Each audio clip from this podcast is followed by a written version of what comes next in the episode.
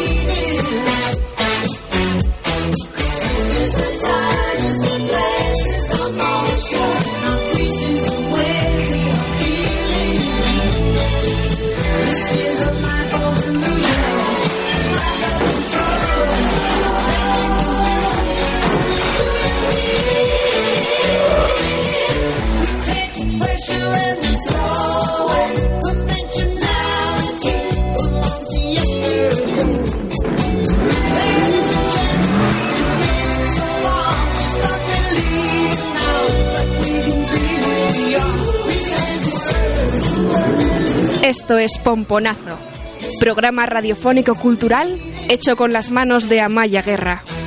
Se trata de un programa que trata distintos temas. El centro de la rueda, la cultura, transmitida mediante la palabra. En la actualidad, la casa que nos acoge es Radio Universitaria León, día 106.6 para León y 105 para Ponferrada. ¿Quién eres tú? Mis textos me dibujan. ¿Cuál es tu nombre? ¿Dice algo de ti? Desconozco a qué coordenada pertenezco, pero sí sé dónde me he sentido como en el hogar. He sido capaz de definir hogar cuando me he encontrado en él, como un satélite. He aprendido que hay que divertirse en el camino, por si acaso nunca llegas a casa, por si acaso resulta ser un número más en la lista de transeúntes que nunca abandonaron las calles. En inglés, un término para referirse a las prostitutas es, traducido literalmente, caminante de calles. Un gángster dijo que todos somos meretrices, solo vendemos partes distintas de nosotros. Un hogar adoptivo, un orfanato, es la biblioteca. Siempre eres bienvenido. Huele bien. No existen los clavos ni los dolores de barriga. En la biblioteca estás a salvo. En la biblioteca eres feliz. Aunque la terminación de un libro pueda parecer causar una oleada de dolor por su contenido, es una experiencia segura, porque conoces la naturaleza humana sin que tu vida se tambalee. Os hablaré hoy, pomponeros, de tres novelas distintas. La primera, Despertar de Primavera. Es una obra teatral del alemán Frank Wiedeberg, Wiedeking, perdón. Fue escrita entre 1890 y 91 aunque no se representó hasta pasados 15 años. La pieza critica la opresión sexual de la juventud en el fin de siglo alemán. Dado que en la obra se tratan la sexualidad, la violación, el abuso infantil, la homosexualidad y el aborto, con frecuencia ha sido censurada. Es la obra, la novela Despertar de Primavera. Pasemos ahora a las uvas de la ira, es una obra realista, escrita por John Steinberg en 1939, año del fin de la Guerra Civil Española y comienzo de la Segunda Mundial. Las uvas de la ira gira en torno a una familia estadounidense, aparcera, durante la Gran Depresión. El hundimiento de la economía, las sequías, el cambio en la industria de la agricultura y una serie de tormentas de arena el esfuerzo en el desempleo, el hambre y la más profunda de las desesperaciones. En busca de futuro y dignidad, deciden mudarse de Oklahoma a California, cuyas tierras y economía son más prósperas. A causa de la forma en que John Steinberg define apasionadamente a los hombres, perdón, a los pobres, y simpatiza con los migrantes, una parte de la población consideró al autor propagandista del socialismo. Otra consecuencia fue que uno de los grupos que más apoyó la obra fueron los trabajadores. Consideraban que John Steinberg realmente comprendía lo que era su estilo de vida. Admiradores y detractores a partes iguales. Es un hecho que la novela Uvas de la Ira es una de las piezas americanas literarias del siglo XX más debatidas en universidades. Su publicación fue tratada como un evento de escala nacional, y varias radios nacionales debatieron sobre ella. También fue prohibida y quemada en ciertos lugares del país. Detractores y admiradores, pero desde luego fue una obra leída. Esta obra recibió el premio Pulitzer y su autor el Nobel años después. John Steinberg, sobre su novela, dijo, Quiero poner una etiqueta de vergüenza sobre los bastardos avariciosos que son responsables de esto. Se refería a la Gran Depresión y sus efectos. También dijo sobre esta novela, he hecho lo imposible para hacer trizas los nervios del lector. La última obra literaria que trataremos hoy en Pomponazo es Hambre, del noruego Knut Hamsun, considerada un ejemplo destacado de la novela moderna guiada por la psicología. En ella se ven trazas de Dostoyevsky y Emil Zola. También se observa el desprecio hacia la sociedad moderna y urbana. En Hambre, el protagonista es un mendigo con inclinaciones intelectuales y deseo de convertirse en escritor, cosa que logra. Pese a su situación, da a los aún más pobres su ropa y comida, siguiendo un tipo de código de caballería. Así, pronto su salud física y mental comienza a ser destruida. Pese a ello, no odia a la sociedad, sino que hace responsable a Dios. Años después de su publicación, el autor Knut Hamsun ganó el Nobel de Literatura.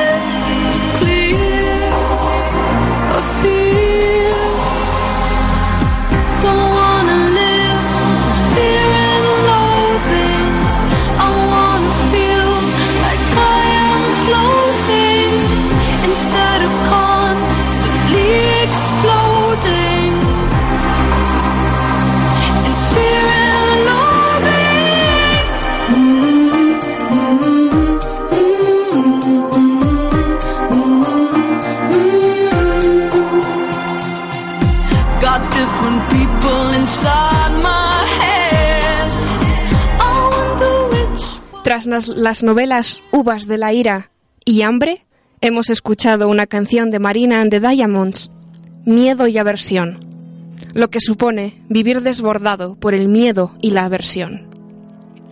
Psicología y siglo XX. Hablemos, pues, de personalismo. La RAE define en primer lugar personalismo como conducta caracterizada por el afán de destacar sobre los demás y ejercer cierto liderazgo sobre ellos. En filosofía, definimos personalismo como esa idea por la cual la persona es el valor supremo. Así entendido, el personalismo nació en el periodo de entreguerras, es decir, 1918-39, como reacción al individualismo y el colectivismo. El individualismo es representado por el capitalismo salvaje. Dice, la búsqueda egocéntrica del propio bien construye el bien común. El colectivismo, por otro lado, es representado por el marxismo, el fascismo y el nazismo. Dice, es válido sacrificar individuos en aras del bien común. Este personalismo toma elementos de ambos y los une. Por un lado, posiciona a la persona sobre la sociedad. Por otro, convierte al individuo en persona. Esto es, le confiere una responsabilidad social. El tomismo, por ejemplo, mencionaba a la persona, pero consideraba el epicentro la sustancia. Para el personalismo, la decisión no ha de ser persona o sociedad, como Ali versus Fraser, una egoísta y la otra oprimida. El personalismo convierte al individuo en persona y a esta en relación constante con las demás personas y también con las estructuras sociales. Las capacidades de una persona deben estar al servicio de las demás personas y la sociedad, entendida como entramado de relaciones comerciales, educativas, de salud, al servicio de las personas, no de las fuerzas colectivas. Por último, menciono esta característica. El personalismo considera que el cuerpo no es solo una realidad biológica, también personal y subjetiva.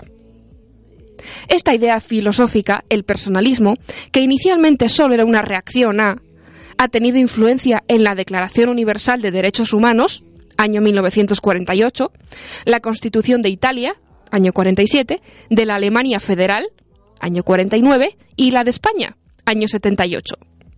La corriente filosófica personalista es obra de Manuel Maunier, francés.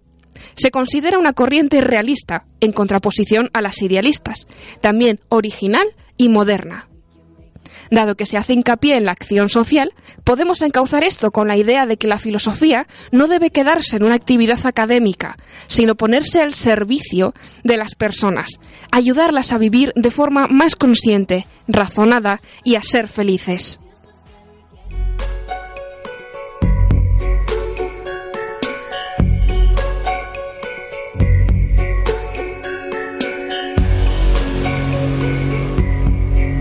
Whatever you want me to do,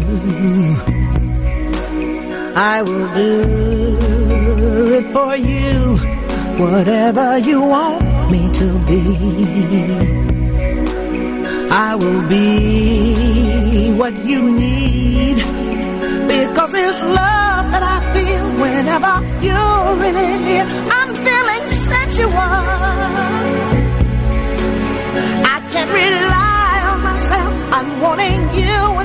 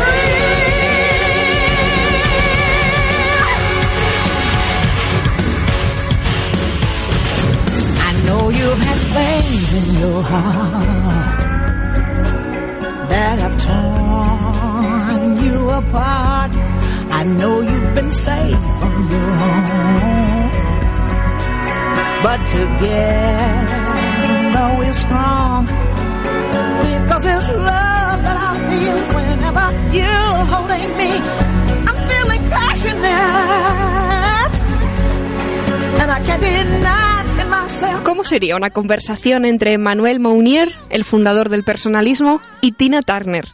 ¿Qué opinaría ella de él? ¿Qué opinaría él de sus piernas? Vamos ahora a definir sufismo. Es una doctrina dentro del Islam. Es practicada sobre todo en Irán. Mientras escuchamos a Celine Dion y su Think Twice, piensa dos veces, es el turno de las cartas. Escritos entregados con 80 años de retraso. Porque nunca es tarde. Si pudiese yo introduciría unas hojas cargadas de tinta en el buzón del tiempo, como en la casa del lago, para comunicarme contigo. En la vida real, o lo que así llaman, un coleccionista en un mercadillo de Valladolid, a principios de este año 2018, encontró una carta escrita por un preso republicano durante la guerra civil a su familia, informándoles principalmente del horario de visita. El contenido duro del mensaje contrasta con la prosa correcta y la caligrafía elegante. El coleccionista encontró a los descendientes del prisionero tres generaciones después y les entregó la carta. Para llegar a ellos, en primer lugar, se valió de meroteca. El susodicho aparecía mencionado en la prensa en tres ocasiones. Como sospechoso del robo de un abrigo de cuero, como víctima de un atropello y como participante en una pelea de bar.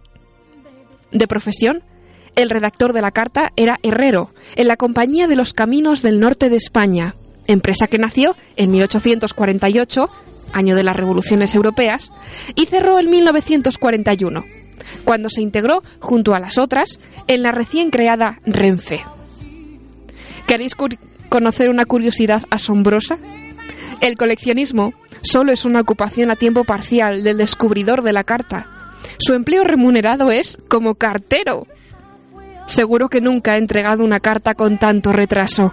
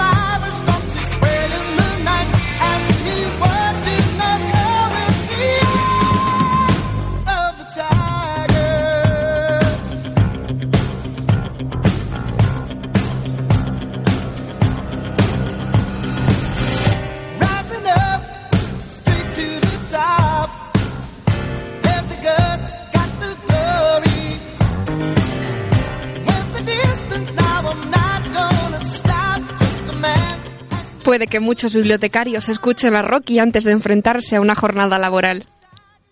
Cartas, fotografías en blanco y negro, papel, libros. Bibliotecas. Mientras escuchamos a la marchosa Alexa Dixon, en los últimos programas de Pomponazo, tenéis que saber que hemos compartido situaciones inverosímiles ocurridas en los edificios sagrados del saber, las bibliotecas. Y mientras Alexa Dixon canta sobre bailar, tú y yo vamos a seguir. Vamos a seguir hablando de bibliotecas, porque nada es lo que parece, pomponeros, y porque lo imposible es posible. En una biblioteca, a la hora del cierre, un hombre en grave estado de ebriedad se acercó y pidió con insistencia a la bibliotecaria la novela Los pilares de la tierra.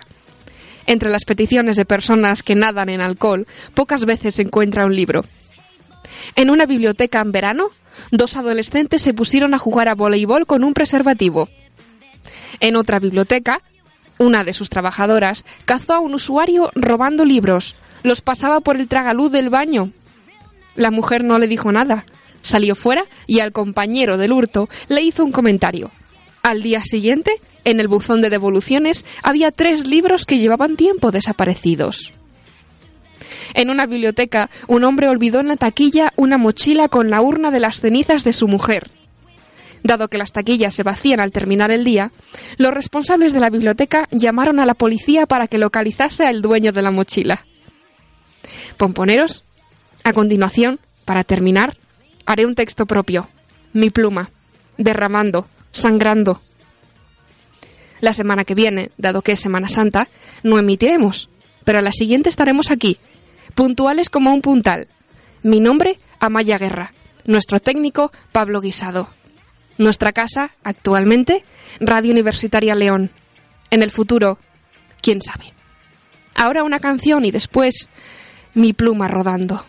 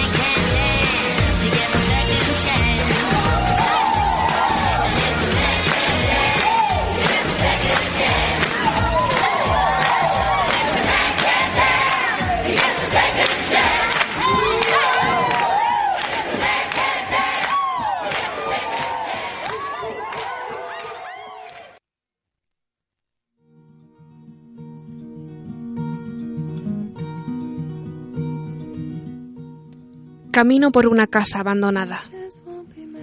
No tengo a dónde ir, así que vago como un fantasma, un niño huérfano.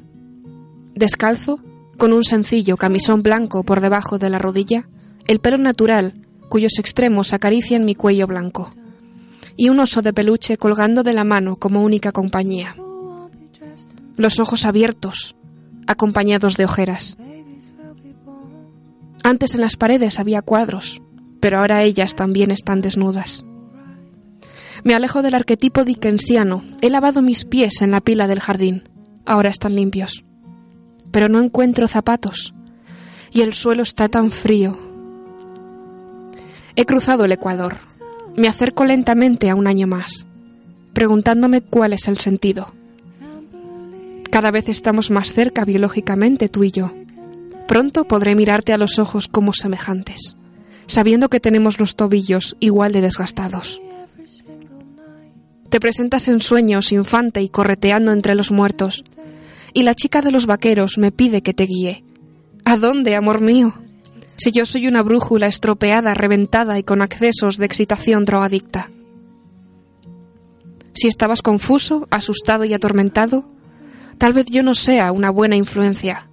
Podríamos acabar de matarnos el uno al otro, o sanarnos para siempre, dirigirnos juntos a un lugar hacia donde nuestro potencial sea fructífero, encontrando así la felicidad dentro de nosotros mismos. Algunos buscan esta felicidad en la tierra prometida, pero yo ya he estado muerta y en el infierno, y puedo aseverar que dicha geografía sagrada tiene el suelo resquebrajado. Por las grietas caen como dagas oxidadas nuestras vergüenzas, que intentamos así ocultar, deseando que caigan tan abajo que nadie pueda nunca descubrir lo que hicimos. Tan abajo que de noche su olor no nos despierte. Las fisuras de la tierra son muy frecuentadas, unos bajan, otros suben. A través de ellas ascienden hasta alcanzar la luz los cadáveres mal y apresuradamente enterrados. Nada permanece oculto para siempre. Puede que la delgadez que padeciste en tu ocaso me hubiese permitido llevarte en brazos, huir de noche juntos, el día antes de tu entierro. La vida es una bala, y creí que me mataría sin él. No sé si lo ha hecho. Desde luego a ti quien te mató fue un individuo, que no humano. Pero yo tampoco soy buena. Desde luego soy un desastre. Mira mi escritorio, mira el polvo de mi suelo, mis sueños, la dificultad de control sobre mi voluntad y mi atención. Pero te prometo que tengo mis momentos y que sigo dispuesta a colaborar en la construcción de tu felicidad. De noche acaricio la fotografía blanca y negra de un hombre eternamente joven, otra generación perdida, y en susurros, mirándole, recito una oración escrita por mí. Me gustaría tanto escribirte y que leyeses entre líneas. Ansío cenar contigo en un reservado, en tu teatro cine. Tú iluminarías el espacio con tu inteligencia y compartirías, como si de un secreto desvelado se tratase, todo lo que tu razón y sensibilidad te han revelado, todo lo que ves, en lo que he escrito y en lo que he callado, narrado con tinta invisible. Me gustaría tanto hablarte del hombre que trajo el tecnicolor a mi vida. El tiempo pasa, entre fotografías, cartas y anhelos, y se acerca la fecha en que tu edad será la mía. ¿Vendrás a por mí? Día pienso en ti.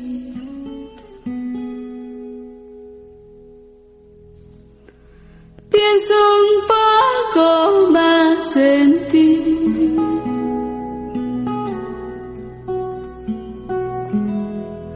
Despedazo mi razón.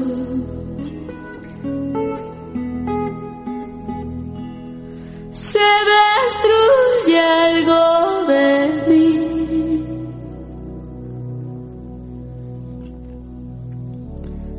Cada día pienso en ti.